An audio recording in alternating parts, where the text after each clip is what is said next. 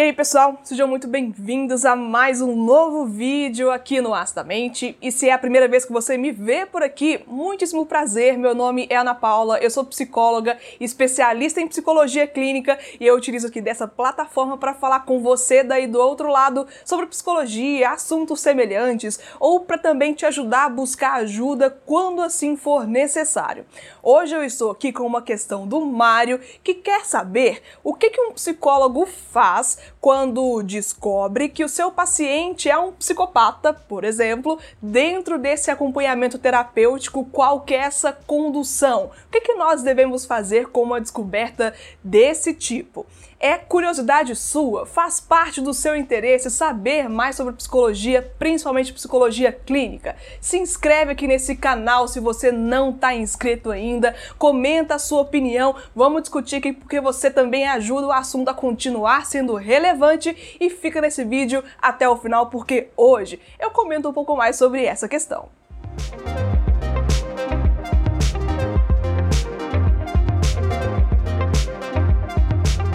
E partindo aqui para a pergunta exata do Mário, ele me questiona. A psicóloga percebe que o seu paciente é um psicopata. O que fazer?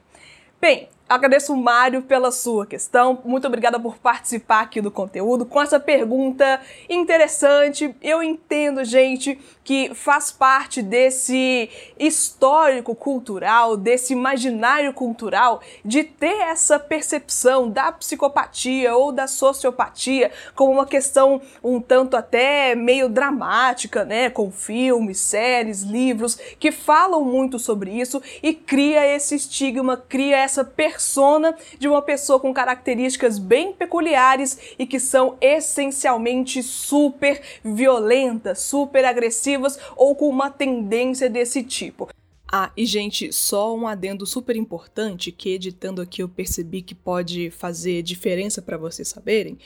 É, essa nomenclatura, psicopatia e até também a sociopatia não são nomes oficiais, não são muito aceitos academicamente, cientificamente falando. Na verdade, trata-se de transtorno de personalidade antissocial que aí dependendo das suas características individuais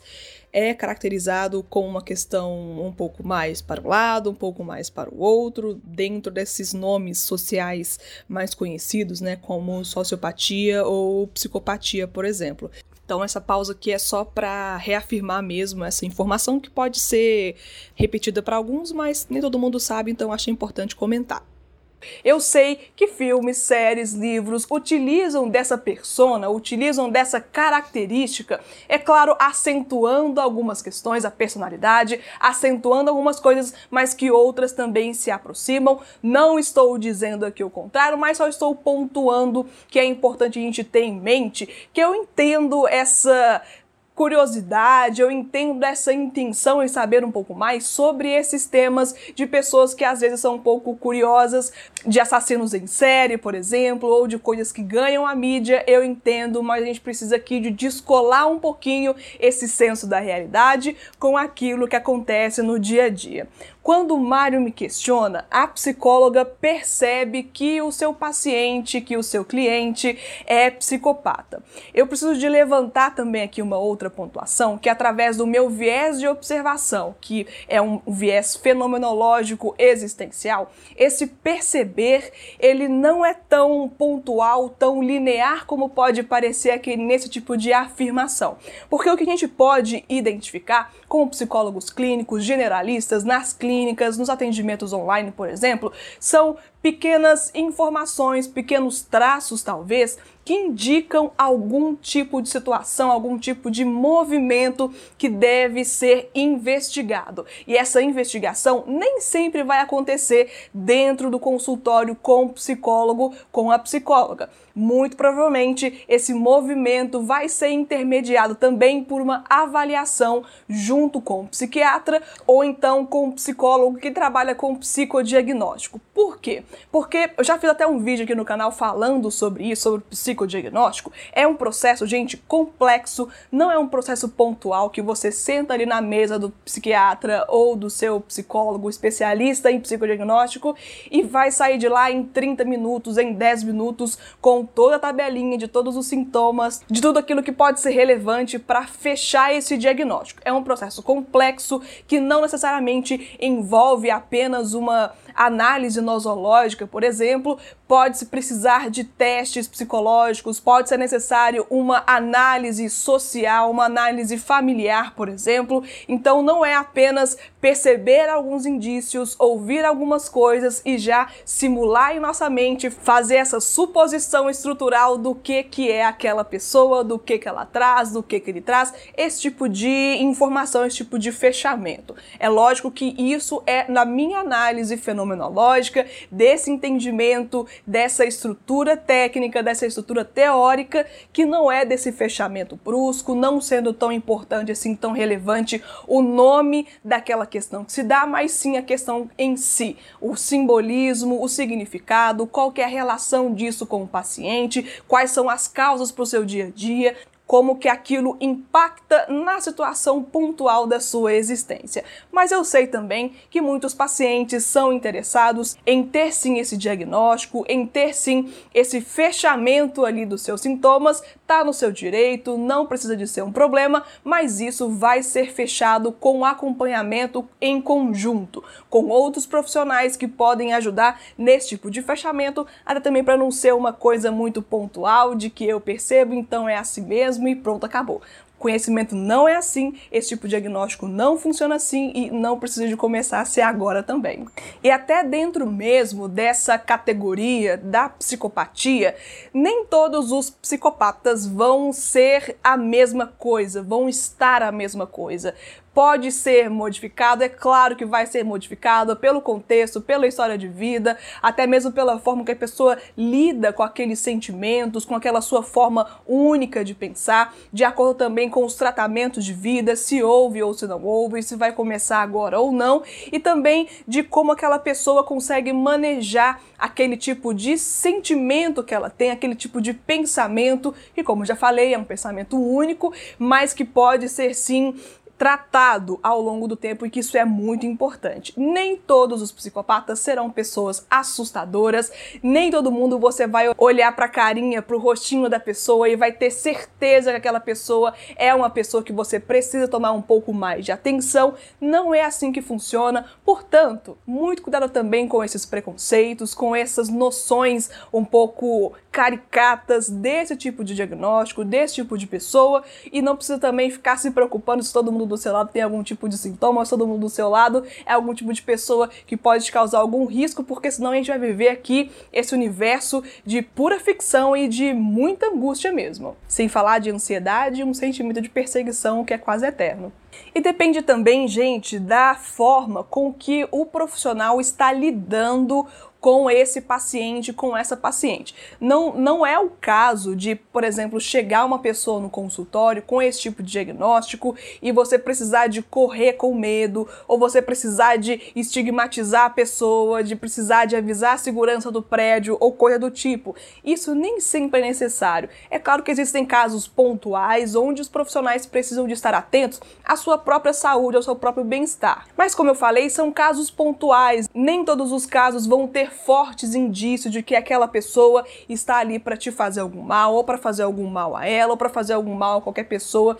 que vai estar ali no prédio, por exemplo, no hospital, na clínica. Não precisamos de generalizar esse tipo de comportamento e mais uma vez não vamos aqui caricaturar esse tipo de diagnóstico, porque é o diagnóstico que precisa ser acompanhado sim, tem as suas particularidades, tem a sua seriedade sim, mas não precisamos aqui de botar um carimbo na pessoa, de botar um crachá na pessoa, de achar que aquela pessoa a qualquer momento vai fazer alguma coisa que vai prejudicar a vida de alguém, que vai ferir alguém ou a ela mesma, porque pode ser que uma pessoa com esse tipo de diagnóstico está tão tranquilizada, está tão equilibrada ali de acordo com os seus acompanhamentos médicos, psicológicos também, que ela está até mais tranquila, se é que eu posso dizer assim, do que uma pessoa que não tem um diagnóstico parecido. Então é muito subjetivo, não é tão linear, não é tão óbvio assim como pode parecer. E eu entendo que para outras pessoas de outras áreas do conhecimento, lidar com isso, ouvir isso, pode ser um tanto assustador ou um tanto angustiante, mas que para gente que tem contato com esse tipo de questão, que estuda esse tipo de personalidade, esse tipo de demanda dentro da clínica, ou nós que já tivemos acesso a esse tipo de paciente, é uma questão que ao longo do tempo a gente mesmo, como psicólogo, eu posso falar como psicóloga, nós vamos aprender aprendendo a desconstruir todo esse conceito anterior, todo esse conceito prévio, desconstruir toda essa imagem daquela pessoa malvada, aquela pessoa com aquela cara maldosa, aquela pessoa que vai te ferir, que vai te fazer mal, aquela pessoa que a todo momento está pensando em coisas para prejudicar alguém ou para fazer alguma coisa ruim. Não é assim, gente, não precisa ser assim. E como psicólogo, dentro desse contexto, pode acontecer. E a gente precisa estar ciente disso. E se for uma questão que a pessoa, o psicólogo, a psicóloga, por exemplo, não se sentir pronta, não se sentir pronto para lidar com a questão, pode se encaminhar para algum outro profissional que sente que tem essa confiança, que tem essa habilidade, esse manejo, condições técnicas e teóricas para lidar com a questão, ou que se sinta plenamente um tanto mais confortável para lidar com aquela questão o manejo não vai ser diferente de um outro paciente com alguma outra questão, alguma outra demanda, diagnóstico ou sem diagnóstico nenhum. Como eu comentei, esse olhar fenomenológico diz de que a questão não é aquele diagnóstico, não é aquele fechamento que vai descrever a nossa forma de lidar com a pessoa, mas é claro que nós temos aqui alguns entendimentos de situações que nós psicólogos devemos evitar para não causar um constrangimento, para não causar uma irritabilidade ou alguma questão, alguma situação nessa relação terapêutica que pode inviabilizar o processo, que pode fazer com que a pessoa se feche ao tratamento, se feche aquele vínculo terapêutico